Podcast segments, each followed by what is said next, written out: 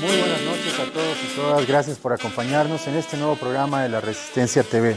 Este es un programa de la plataforma de comunicación alternativa La Resistencia Bolivia y estamos saliendo por las pantallas de Avia y Ala TV. Como cada domingo en vivo, hasta las 9 de la noche vamos a estar acompañándolos, comentando los temas más importantes de la semana, generando un debate, comentarios, siempre haciendo frente a, los, a las noticias que eh, proyectan los medios hegemónicos en el país.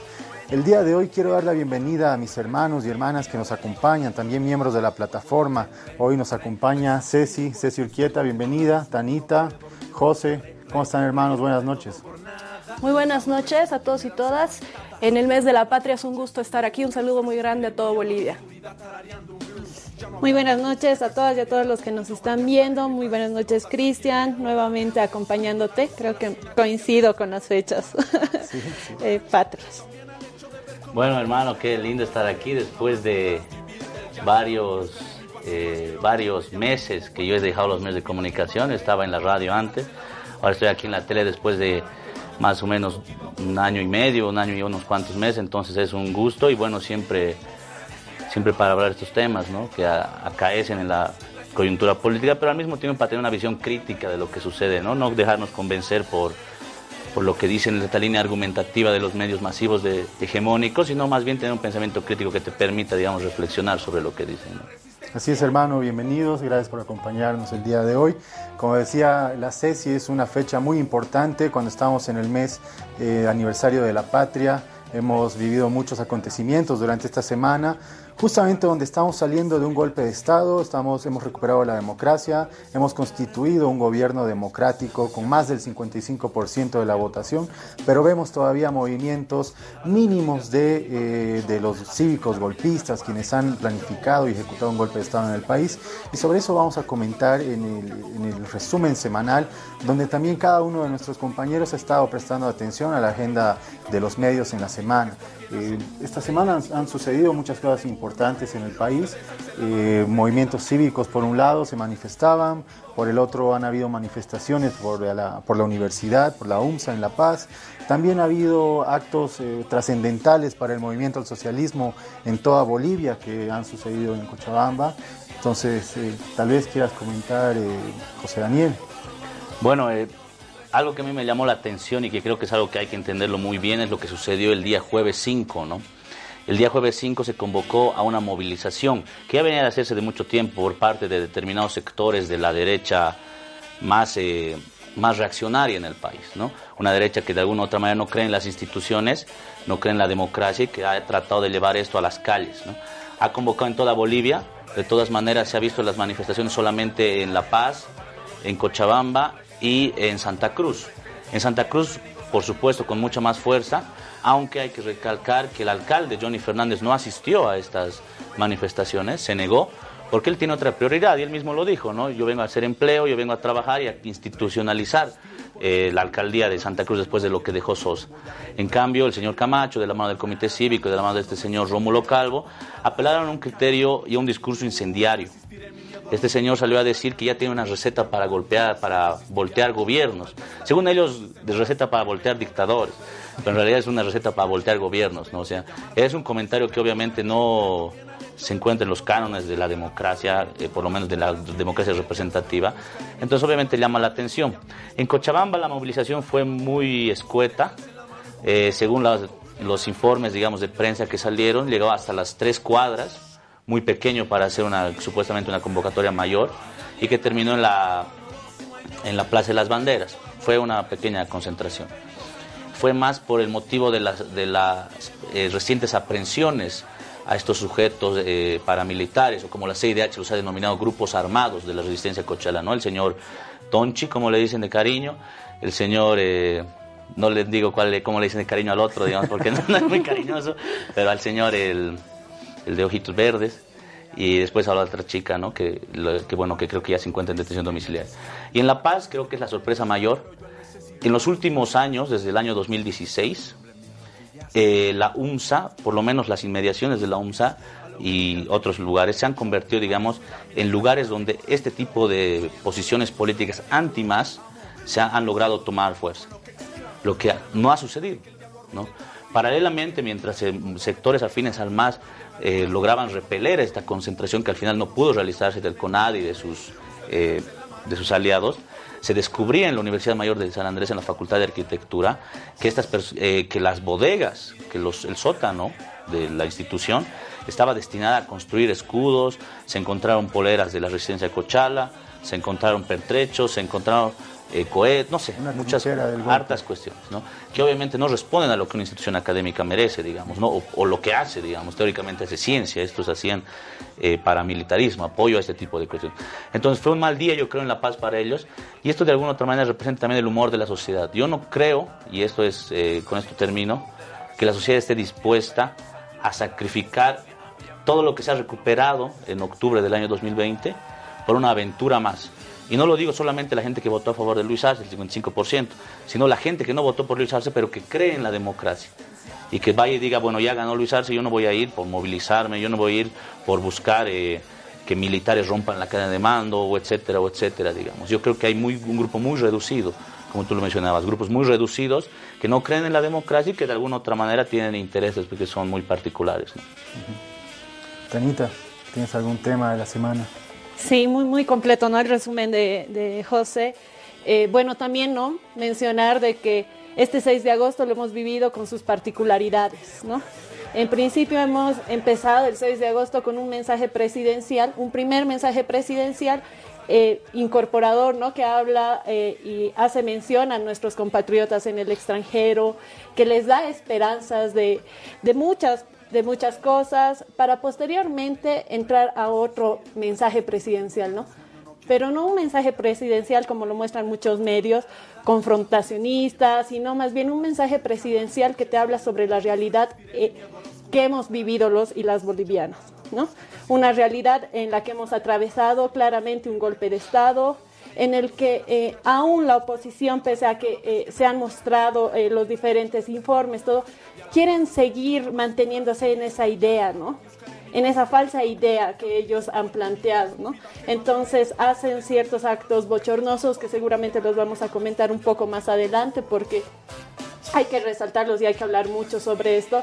Entonces, sí, hemos estado con un 6 de agosto un poco diferente. Gracias, Tanita. Y sin lugar a dudas, eh, un suceso trascendental en la historia de los partidos políticos en Bolivia, pasó en Cochabamba también. Y tú tienes toda la información, Ceci. Sí, un poquito antes del 6 de agosto, el 4 de agosto, se llevó a cabo el Congreso Orgánico del MAS-IPCP en la Ucaeña, en el Trópico Cochabambino que este Congreso ha sido realmente histórico porque ha sido fruto de una serie de acontecimientos previos. ¿no? Han habido reuniones previas en que las direcciones departamentales del MAS y PCP han ido construyendo una adecuación al nuevo estatuto orgánico del MAS y PCP.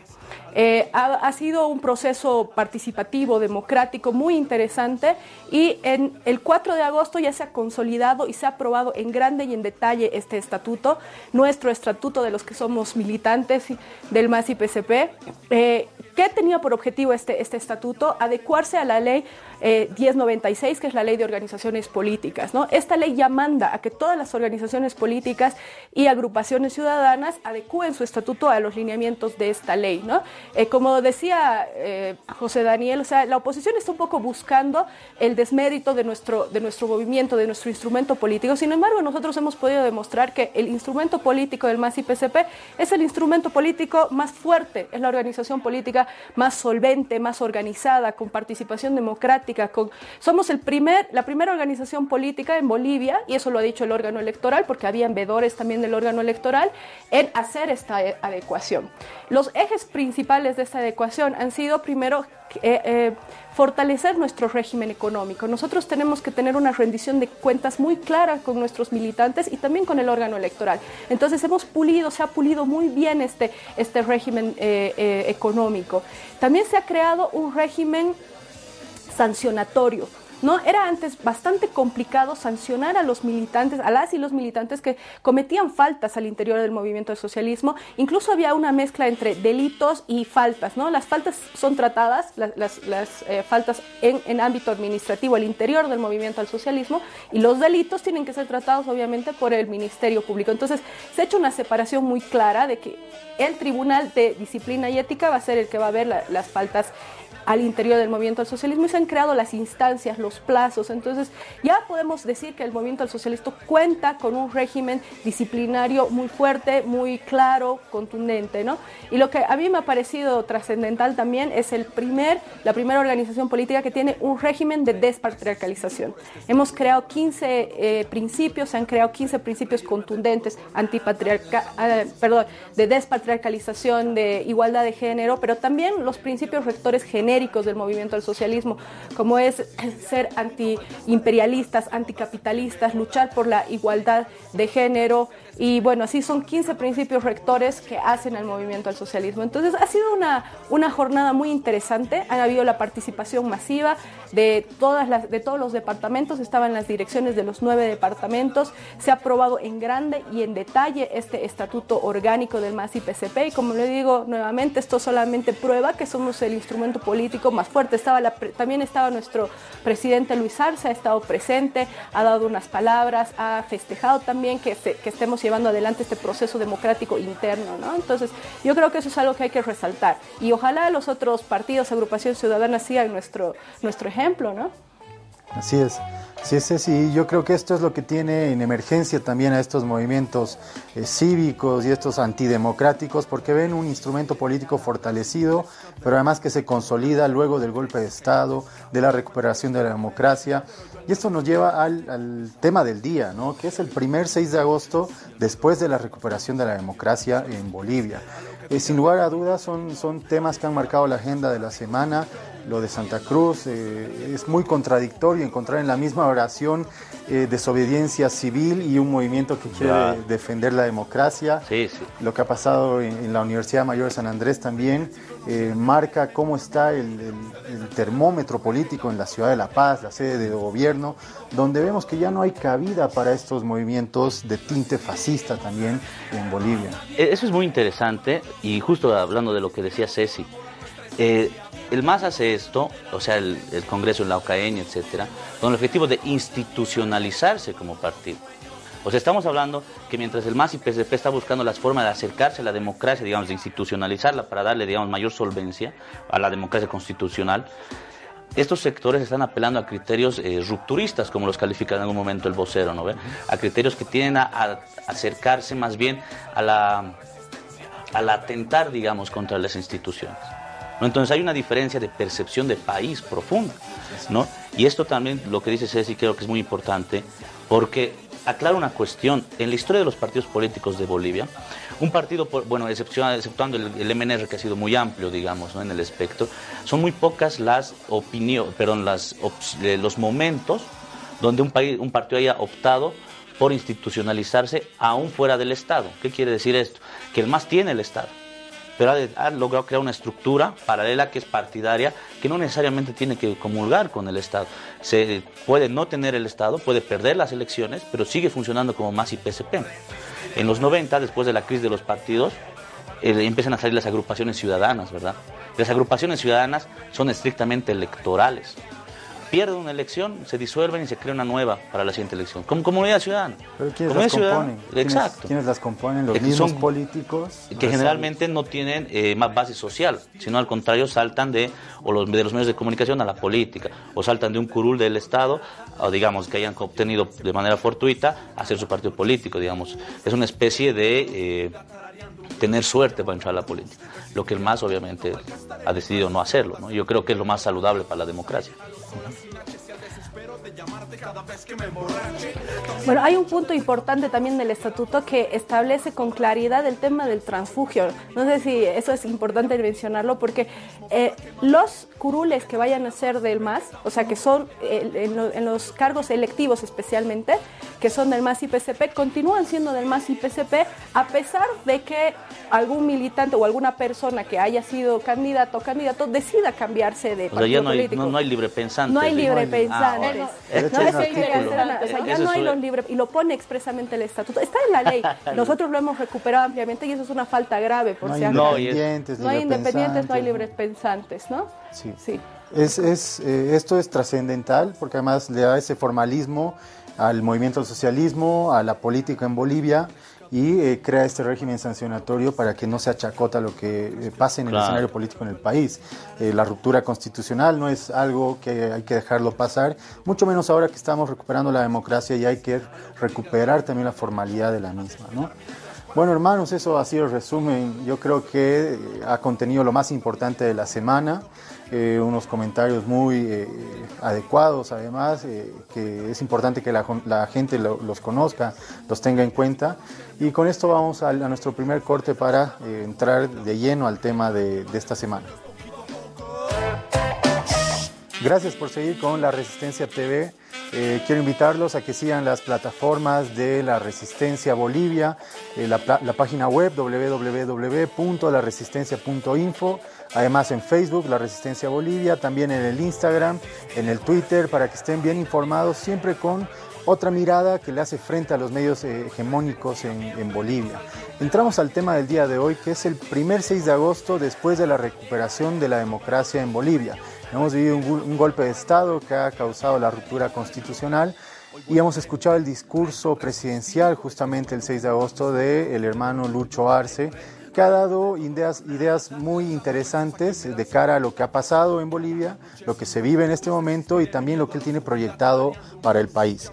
Eh, sobre este tema, Tanita, ¿cómo viste el discurso presidencial del hermano Lucho Arce?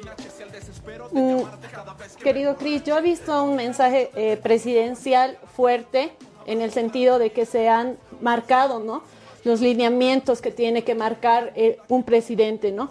Pese a que han habido actitudes y eh, que todas las hemos presenciado lamentablemente de la oposición, al escuchar lo que en principio te decía, ¿no?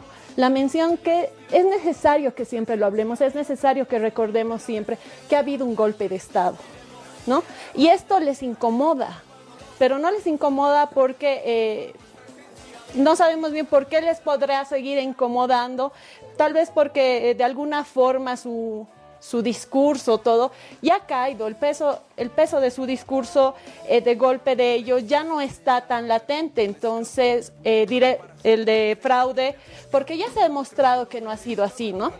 Y por el contrario, el presidente ha hablado de que ya es momento de dejar de lado esta crisis política que nos ha generado el golpe de Estado, ¿no? Eh, nos, hace la mención de esto, posteriormente nos ha hablado del golpe y se han suscitado estas actitudes que más allá de que deberían respetar la investidura del presidente, no han respetado ni lo que ellos mismos ah, decían antes, ¿no? De que no querían estar en el Parlamento y luego se han hecho presentes ahí. O sea, una serie de contradicciones. Así es, eh, Tanita. Ahí es, es o sea, hay que hacer notar a la gente que no es que porque alguien grite más fuerte siempre tiene la razón. Y Lucho Arce ha hablado de un contexto histórico de la revolución democrática y cultural que ha vivido el país, de la búsqueda de justicia después del golpe de Estado, pero además lo que tenemos que hacer para sacar adelante nuestro país. Ha hablado de la materia económica, política y social en Bolivia. ¿Cómo lo viste tú, José? Dos cositas yo resaltaré. Una, lo que dice Tania, que es fundamental, ¿no? Esto de que estos sectores eh, se contradicen mucho en su accionar, ¿no? Hay una definición de qué es la, coherencia, dice. La coherencia es la relación lógica entre los actos y lo que uno piensa, ¿no? Entonces, estos sectores te dicen, por ejemplo, y eso sucedió desde el primer día, no es una cuestión accidental, ¿no? Cuando lo posicionan al presidente Luis Arce, el señor Carlos Mesa lo primero que dice es, yo no voy a asistir Después, unas horas después, va. Después dice, no, no voy a asistir. Y luego va. ¿no? Estos sectores de la misma manera dijeron, yo no voy a asistir a la Asamblea Legislativa porque es un derroche, que no sé qué, no me gusta, es muy grande, no sé, no quieren ir. Y de repente el otro día van, se sacan fotos, sonríen, una cuestión, otra cuestión. Y lo más chistoso, y esto hay un video que salió en TikTok, no sé para quienes puedan revisarlo en algún momento, estos sectores empiezan a decir, vamos a darle la espalda a Luis Arce porque no estamos de acuerdo con su forma autoritaria de gobernar, con etcétera, etcétera. Se dan la espalda, sacan sus celulares y ven el discurso de espaldas. O sea, estamos hablando de que hay una incoherencia en cada uno de los actos. Y esto no se debe a que estas personas son tontas o ignorantes, o etcétera, etcétera, porque obviamente no podemos corroborar que lo sean. Pero lo que sí podemos saber es que la falta de guía ideológica y política hace que tomen este tipo de cuestiones, ¿no?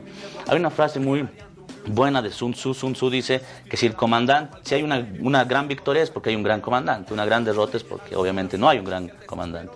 Dentro de comunidad ciudadana no hay un gran líder. El señor Carlos Mesa no es un gran líder. Y eso se puede ver en las manifestaciones aisladas y al mismo tiempo poco serias de sus asambleístas, ¿no? Y eso no es una cuestión que yo lo digo. La gente se da cuenta. Si un día te digo que no voy a ir, el otro día voy. Si un día te digo que no quiero, la, es un derroche una asamblea y después al otro día voy. El problema soy yo, pues no es la asamblea. ¿No? Eso es lo primero, que ha sido bochornoso, por supuesto, ¿no? O sea, si va a haber momentos bochornosos en la historia de la Asamblea Legislativa en Bolivia, etcétera, ese es uno. Lo segundo, y que creo que es muy interesante, y que creo que poco se ha analizado, el, presidente mencionó al iniciar su discurso, porque no fue un informe de gestión, porque obviamente no es un año, ¿no? Pero dijo, digamos, un discurso político muy fuerte y que creo que dice las líneas ideológicas más básicas del movimiento socialismo y en general de la narrativa del Estado él dijo y mencionó a todos los líderes que han hecho posible, y los luchadores, los guerrilleros, etcétera, ¿no? que han hecho posible la creación de Bolivia. Entonces mencionó los libertadores primero, ¿no? El señor Bolívar, Mariscal Sucre, etcétera. Después mencionó a los líderes indígenas previos a esto, previos a los 16 años de independencia, desde 1809 a 1825. Él los menciona que ya venían desde 1781, desde etcétera, etcétera. Y menciona al mismo tiempo los líderes guerrilleros que sostuvieron la revolución en Bolivia. ¿no? Porque Bolivia fue, al contrario de lo que piensan muchos, fue más bien una guerrilla lo que hizo, una guerrilla regional y localizada. Entonces él menciona eso, y estos han sido siempre invisibilizados, estos sectores, por la narrativa oficial, digamos, de la burocracia, perdón, de la burguesía y la oligarquía boliviana. Porque no le conviene mencionar nunca que los próceres, además de Simón Bolívar y de Sucre, también han sido por los movimientos caudillos indígenas, ¿no? Y que el caudillismo indígena tiene una larga data que no responde solamente a un criterio actual de un sindicato, es una cuestión que viene historiográficamente constituida, ¿no? Entonces, esta versión de los hechos yo creo que la contó Luis, el presidente, además de mencionar a Marcelo Quiroga, de mencionar al mismo tiempo, mezclar la cuestión de los liberales con los neoliberales, de los golpes de Estado de los 70 con el golpe de Estado del 2019, digamos, esta forma holística de enfocar la historia de Bolivia, yo creo que ha sido fundamental, ¿no? O sea, cualquier persona que de alguna u otra manera lo escucha, Luis Arcia, ya escucha una clase de historia muy bien hecha, explicada y que de alguna otra manera está trayendo frutos ahora, ¿no? Y bueno, finalmente sobre el modelo económico, ¿no? Luis eh, Arce, el presidente, dice que este es el modelo económico de las y los bolivianos, hecho por bolivianos para bolivianos, ¿no? Y en Bolivia, si uno revisa, porque obviamente siempre va a haber un economista que va a decir es mentira, no sé qué, con el señor Gonzalo Chávez salió diciendo hace unos días, ¿no? No, no es así, está mal todo, digamos, hace 15 años dice eso. Entonces, pasa todo esto y el, presidente Luis Arce demuestra con, en la práctica, con guitarra, como él siempre le gusta hacer, demuestra con guitarra que el modelo económico funciona ya funcionó 15 años y con este modelo económico se está recuperando la economía que por año y un, por 11 meses la señora Janine Años y todo su clan, digamos, han logrado usurpar al país. Entonces, es, eh, yo creo que hay muchas cosas que rescatar. Fuera del exabrupto de estos sectores aislados de la oposición, digamos, yo creo que hay mucha cuestión en términos ideológicos y teóricos que importa. Sí, yo, yo he visto el, el, discurso del presidente Luis Arce con mucha emoción en principio porque ha sido en una nueva asamblea legislativa, una asamblea legislativa hermosa, digna de lo que realmente las bolivianas y bolivianos merecemos, ¿no? que esto ha sido construcción de muchos años, donde ya no vamos a tener que pagar alquiler, ya no vamos a tener que depender de otros edificios, vamos a tener soberanamente nuestra asamblea, una asamblea de lujo como nos merecemos merecemos las y los bolivianos. En la segunda más grande, ¿no? De toda Latinoamérica. La segunda más grande de toda Latinoamérica. Entonces, el acto de entrada ha sido un acto eh, muy lindo, muy protocolar. Veíamos los colores, las huipalas, todo lo que nos caracteriza a nosotros como, y a nosotras como bolivianos en esta pluralidad, en esta diversidad que tanto nos caracteriza. Entonces, yo, yo empecé a ver el, el discurso del presidente con ese entusiasmo, ¿no? Con esa alegría. Después he visto que el discurso del presidente, he visto como tres etapas, ¿no? Una primera etapa en la que eh, hace énfasis en eh, la historia de Bolivia, en la que hace énfasis a, estos, a estas heroínas, héroes de, de nuestra patria, que nos caracterizan como, como hemos sido y como somos los bolivianos, que hemos pasado por muchas luchas independistas, por muchos momentos de independencia, ¿no? Tanto eh, de independencia de los españoles, pero también de independencia previas, ¿no? De, luchas sociales por las que hemos pasado. Entonces eso nos caracteriza como un pueblo de, de, que hemos pasado y vamos a seguir pasando este tipo de agresiones externas que siempre hemos tenido y lo vamos a seguir haciendo, ¿no? Entonces ese momento ha sido muy importante. Y después ha empezado a hacer ya el análisis económico económico, social de nuestro, de nuestro país y a partir de la revolución democrática y cultural hace una mención importante al presidente Evo Morales y cómo hemos empezado a construir nuestra nueva Bolivia, nuestro nuevo Estado plurinacional. Y ahí da, empieza a dar los datos económicos, ahí empieza a hablar del modelo económico plural y, y comunitario que él mismo ha sido artífice, ¿no? Él mismo ha construido, pero desde hace 14 años. Empieza a dar los datos de cómo del 2006 al 2019 Bolivia ha ido transformándose. Después ahí hay un quiebre, cuando empieza a hablar, ya ha sido un quiebre en la Asamblea Legislativa, pero ha sido un quiebre en nuestra historia. Ha sido un quiebre con el golpe de Estado que se ha dado el 2019. Ahí se han dado estos acontecimientos de la oposición que han sido realmente bochornosos porque en un Estado democrático uno tiene que aprender a, a escuchar hasta lo que no nos gusta escuchar, ¿no? Pero bueno, eso es un tema que seguramente lo vamos a comentar un poquito más adelante. Eh, pero más allá de eso, el presidente ha hecho un corte, ha mencionado cómo ha bajado la economía, cómo ha bajado nuestra sociedad en, esas, en esos 11 meses de gobierno de facto, cómo nuestra economía ha bajado, ¿no? Y después empieza a hablar ya de la recuperación de la democracia. Del 20 de, de octubre del 2020 para adelante, recuperamos la democracia con una presidencia a la cabeza de él, de, de nuestro presidente Luis Arce, y cómo hemos vuelto a recuperar nuestra democracia, recuperar nuestra economía. Y hay un dato que se me ha quedado que creo que eso puede ejemplificar estos tres momentos. ¿no? Dice, nosotros en la, eh, antes del 2019 teníamos una tasa del desempleo del 5% más o menos. Era la tasa de desempleo más, más baja a nivel regional. Y bueno, tenemos tasas muy importantes económicas, índices económicos que han superado a toda la región en el gobierno de Yanine Áñez, en esos 11 meses de dictadura, hemos, nuestra tasa ha sido del 11%, ¿no? O sea, ha sido mucho más alta, la ha doblado Yanine Áñez en un año, ¿no? Hemos recuperado la democracia y, bueno, a siete meses que estamos ahora, hemos vuelto a bajar la tasa y estamos en el 7,6%, ¿no? Entonces, estamos, volviendo, estamos en una recuperación. Lo que yo rescato y analizo del, del, discurso del presidente Luis Arce es que no hemos cambiado nuestro modelo económico con el modelo económico del 2006, o del, de, a partir del 2006, el 2019, ¿no? Seguimos forjando nuestra revolución democrática y cultural, seguimos bajo los mismos lineamientos, hemos tenido una, una bajada, hemos tenido una ruptura en nuestra historia, pero estamos remontando y estamos remontando muy bien, a pesar de que tenemos una pandemia de por medio, una pandemia a la que ella, a que le ha puesto tres ejes fundamentales, ¿no? que son las pruebas gratuitas, las vacunas gratuitas y la coordinación interinstitucional entre los niveles de gobierno que están funcionando exitosamente. Somos de los países que mayor eh, con, mayor índice de vacunados tenemos y con mayor índice de vacunas que vamos a, que vamos a, a tener en estos meses. Entonces, eh, estamos recuperando la democracia, estamos recuperando el Estado con el presidente. Me parece que eso es importante resaltar del discurso. Muy, rico el análisis que hace José y que hace Ceci sobre el tema económico, ¿no? Pero también hay que resaltar eh, que eh, Luis Arce entra también, ¿no? Al gobierno con una agenda, con una agenda muy importante que es la agenda de justicia. Y lo menciona en el discurso presidencial, ¿no? Menciona que, te, que se tiene que todavía seguir el proceso a quienes habrían sido los precursores del golpe de Estado porque es precisamente también lo que nos ha o ha motivado a muchos y muchas de los bolivianos a que eh, en esta elección haya salido electo, ¿no? Que es esa búsqueda de justicia eh, por los muertos, por los perseguidos y él valor, valoriza mucho eso, ¿no? Valoriza eh, el hecho de que muchos de los compatriotas hayan tenido que salir al exilio, el hecho de que muchos de los compatriotas hayan tenido que luchar y que los demás hayan tenido que resistir, ¿no? Entonces es también resaltable esta parte de su discurso, ¿no? En la que hace mención y no y como lo dije al principio, no no se tiene que olvidar que es el clamado de la gente, ¿no? Y que lo vuelve a recalcar el día de ayer en el aniversario de las Fuerzas Armadas, donde les dice dictaduras nunca más, ¿no? Claro, y les hace un pedido, ¿no? De que ellos ya no vuelvan a ser cómplices de golpes de Estado a gobiernos democráticos, sino que más bien empiecen a volver a ganarse la confianza del pueblo boliviano, ¿no? A restablecer esos lazos que pueden tener las Fuerzas Armadas nuevamente con el pueblo. Así es.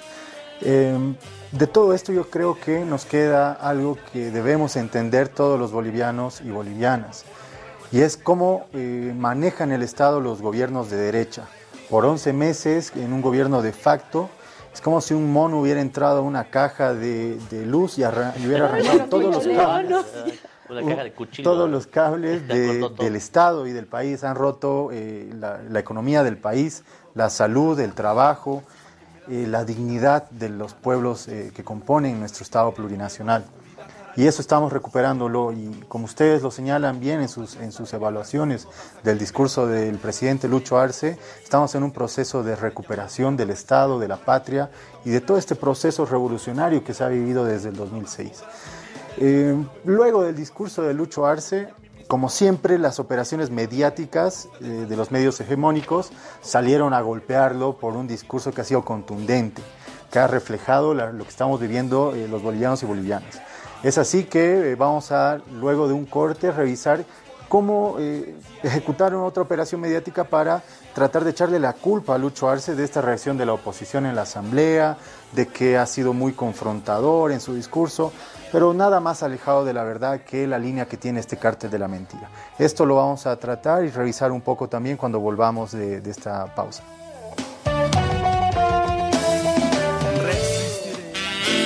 Seguimos en, en, la Resistencia TV y hablábamos del rol de los medios de comunicación y cómo han reflejado o han intentado reflejar el discurso del presidente Lucho Arce. Las operaciones mediáticas de los medios del golpe eh, funcionan en una línea que maneja el cártel de la mentira. Es así que vimos a Página 7, vimos a eh, otros medios como Los Tiempos en Cochabamba, que tratan de generar un cerco mediático en los distintos departamentos con una línea que quiere hacer ver al gobierno del movimiento socialismo, a sus líderes, como los que están confrontando el país, cuando por el contrario, eh, ya lo veíamos en el análisis, son quienes están recuperando eh, la patria, la economía, la educación y la salud. Eh, ahí tenemos en pantallas lo que reflejaba, por ejemplo, el diario, página 7, señalando que Lucho ha sido el confrontador y que por su discurso es que han tomado esta respuesta los representantes en la Asamblea Legislativa de la oposición en Bolivia. Un hecho realmente lamentable esta actitud, pero además infantil, cuando estamos recordando el aniversario de la independencia de nuestra patria, estamos, estamos recordando la, la revolución de, de, de la patria. Y yo lo, yo lo tomo como una señal de que le están dando la espalda al país, así como lo han hecho en el golpe de Estado. Esto va eh, en la misma línea de que son estos pequeños grupos representados en la Asamblea quienes siempre le han dado la espalda a la patria y por el otro lado está la gran mayoría de bolivianos y bolivianas también que están por el otro lado en contraposición a estas actitudes sacando adelante el país desde el pueblo y para el pueblo. Es cierto, ¿no? Poco o nada se ha dicho de lo que eh, nosotros acabamos eh, de analizar, ¿no? Exacto. Poco o nada han mencionado de lo que es el tema económico, de todo lo que se ha hablado acá y se han hecho el énfasis en decir de que ha sido un discurso confrontador, eh, que yo no lo veo así, ¿no? Lo repito, ¿no? Yo, he visto un, mensaje sólido, un presidente que ha hablado de gestión, pese a que todavía no está, ¿no? Eh, no se ha cumplido un año de gobierno.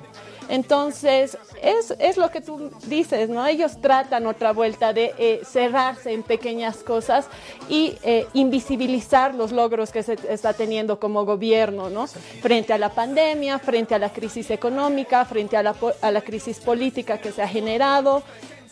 es, es costumbre ya de estos medios. Cuando hay muchas, muchas cosas que informar, por ejemplo, hoy anunciaron la llegada de las segundas dosis de la Sputnik, la recuperación económica, el presidente Lucho anunció que van a empezar a eh, industrializar los eh, elementos químicos básicos en el país, la recuperación del, empleo, la disminución de estas tasas de desempleo que nos señalaba la CESI y otras tantas cosas que le dan esperanza a los bolivianos y bolivianas.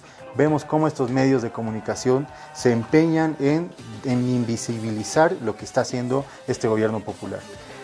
Hay un principio, es el tercer principio. Goebbels era el ministro de propaganda de Hitler, no es algo bien conocido. Él tenía 11 principios con los que trabajaba. Y el tercer principio se llama principio de transposición. El principio de transposición quiere decir, todos tus defectos los achacas a tu enemigo. Digamos que tú eres un tipo racista, dices, ellos son racistas. Digamos que tú eres un tipo que odia, ellos son odio. Ellos son los que provocan odio. ¿no? Entonces, los medios han utilizado esa estrategia. El presidente lo único que hizo fue exponer de manera histórica cómo funcionan las cosas, lo que se hizo y lo que se está haciendo. Y, puso las cosas como tienen que ponerse. Hubo un golpe de Estado, hubo. La categoría política está bien aplicada. Cualquier persona que, digamos, conozca de análisis político básico sabe que existe un golpe de Estado. No, no se siguen reglamentos, etcétera, etcétera. Entonces, pasa todo esto y los medios empiezan a decir que como la única forma de eh, evitar hablar de esto es decir que están provocando odio cuando en realidad las declaraciones como las de Rómulo Calvo en Santa Cruz diciendo que ellos tienen la receta para tumbar gobiernos es convocar, convocar al odio, a la movilización simplemente por la toma del poder, no es una reivindicación popular, social, eso es sembrar odio. Y dividir a la gente por el tema tierra, es decir, ustedes los avasalladores contra nosotros los dueños de la tierra, eso es provocar odio, eso es dividir al país, pero de eso no hablan lo hablan como una lucha heroica de defensa del territorio, etcétera, etcétera. En cambio, transponen ese odio que ellos tienen Luis Arce, ¿no? Entonces es una estrategia bien conocida dentro de los medios de comunicación hacer esto, ¿no? Y dentro del cerco mediático. El cerco mediático funciona a partir de dos cuestiones, que eso hay que tenerlo bien en claro. Una es, filtran la información que sale y que no sale, es como un embudo, ¿ya? Ellos deciden qué sale y qué no sale y cuántas veces va a salir algo, ¿no? Antes, en los años 70, 80, 90, incluso mucho antes también, las noticias, los refritos se daban por días, digamos, ¿no? Hoy salió una noticia, mañana la refrito. ¿Qué quiere decir refritar? Repetirla, pero con otro titular, o repetirla con algo más de cambio, etcétera, ¿no? Incluso lo podían sacar en fines de semana. Ahora los refritos se hacen con las redes sociales, en la mañana sacas la noticia y en la tarde las refritas. Incluso las refritan dos veces en la noche. Entonces vos veías a los medios repitiendo eso. Había como un embudo, solo repetían eso y a las cuestiones, digamos, positivas, entre mencionarlo así, les daban una pequeña cuestión. Esa era una forma de trabajar en un circo mediático. La otra forma es, y esto es una cuestión que es estadístico, de cada periódico que uno ve, digamos, de cada nota de prensa, eh, 8 de cada 10 personas no leen la nota de prensa solo se quedan con el titular de prensa. Dos personas ingresan a leer la nota. Entonces la mayoría de las personas se quedan con titulares. Los cercos mediáticos se quedan con titulares de prensa. No se crean con notas largas. Entonces ellos han salido y si podemos hacer un análisis así de, no sé, de los periódicos que estaban mencionando, digamos, ¿no? Yo conozco bien cómo funcionan, digamos, porque estoy cerca de, de cómo trabajan, entonces sé quiénes hablan con quiénes. Entonces, cuando yo veo esto, sé que sacan un titular aquí y lo replican prácticamente en otros tres o cuatro medios en Bolivia. Y es así, casi idéntico, es como compartir en Facebook. Prácticamente hacen eso. Claro, y si vemos los que hemos si vemos, comparamos, como si es una misma matriz comunicacional. Eh, sin cambiar. Y todos son titulares, solo son titulares, porque saben que la gente no lee. Primero porque no quieres, o segundo porque al fin y al cabo no tienes tiempo, pues, ¿no? Ves así el titular y te quedas con el titular, digamos, ¿no? Entonces yo creo que ha funcionado todo eso, lo están utilizando, ¿no? En la época de años obviamente era mucho más grotesco, ¿no? El cerco mediático era grotesco. Pero bueno, ahora podemos verlo, digamos, con algunas manifestaciones y particularidades, pero de todas maneras sigue funcionando, ¿no? Claro, durante años hacían uso de la fuerza pública incluso para hacer el cerco mediático. Claro. La violencia del Estado. Ahora lo hacen con los medios, digamos, trabajando desde digamos, orquestadamente ponen las narrativas que ellos consideran suficientes, digamos, de entregar al público, pero lo hacen diariamente, ¿no? Entonces, obviamente la gente se va replicando. Una, otro principio de Goebbels, yendo ahí, que es el quinto principio, es el principio de la repetición, que es repetir, repetir, repetir algo, y se va a quedar. se va a quedar, ¿no? Entonces, si todos los días yo te repito que el presidente Luis Arce es el que trae odio al país, aunque tú no creas, de alguna manera lo va a hacer. Es como cuando escuchas una canción tanto que le empieza a tararear, ¿no? Estás escuchando y, ah, la, la puta, qué canción horrible, pero la tarareas, pues. ¿No ve? eso nos pasa cantando. Eso nos pasa con el reggaetón. Claro, ¿no cantando Bobby El reggaetón funciona con principios gebelianos. pero bueno, eso es, es, muy interesante, pero hay que siempre enfocarlo desde ese lado. El cerco mediático no nos tiene que sorprender, ¿no? El cerco mediático se ha profundizado y se ha evidenciado en el golpe de Estado, evidentemente, porque realmente no dejaban pasar la información de, de, verdad, ¿no? La, la, la, eh, pero el, el, cerco mediático continúa, el cerco mediático sigue operando, como dice José, tiene formas de operar, sigue operando. Eh, lo que nosotros deberíamos cuestionarnos, y es deber como ciudadanos y ciudadanas cuestionarnos, es, nos están dando datos. Eso es lo que a mí me, mata, porque a veces digo, pucha, aquí el presidente nos estaba dando datos económicos, nos estaba diciendo, en el gobierno de Añez hemos bajado, no ha comprado ni una sola vacuna, eh, económicamente nos hemos endeudado como nunca antes en la historia en Bolivia, hemos bajado en nuestro PIB eh, hasta el año 53, ¿no? Nunca habíamos estado tan bajos como en el año 53, en el año de Yanine Áñez. O sea, nos están dando datos macroeconómicos, económicos, y la prensa no le da la intención de replicarlos, ni siquiera cuestionarlos, nada. Directamente se van con el titular, se van con una idea fija que te la repiten y te la repiten, pero nosotros como ciudadanos y ciudadanas, y por eso es tan importante que también debatamos y abramos, nos cuestionemos, ¿no? Si nos están dando datos científicos, datos comprobables, ¿por qué no los puedo verificar? ¿No? ¿Por qué no vamos ahí a la fuente de los datos? Lo mismo con el golpe y con el supuesto fraude, ¿no? O sea, ha habido un golpe de Estado y lo podemos probar con datos, con pruebas, hay informes técnicos, científicos, comprobables. Ya no les estoy hablando de mi inclinación política, les estoy hablando de datos científicos y comprobables, que puede cualquier persona buscar, ah, comprobarlos, repetirlos, etcétera, y son datos comprobables y eso jamás lo sacan. Jamás lo van a sacar, jamás lo van a decir. Pero hay datos comprobables y científicos en que Bolivia ha mejorado en estos últimos siete meses. Hemos remontado la economía que nos ha hundido. ¿Cómo nos han hundido? Entonces, que ellos sigan replicando que ha habido fraude, que ha habido fraude y que se agarren de ese discurso.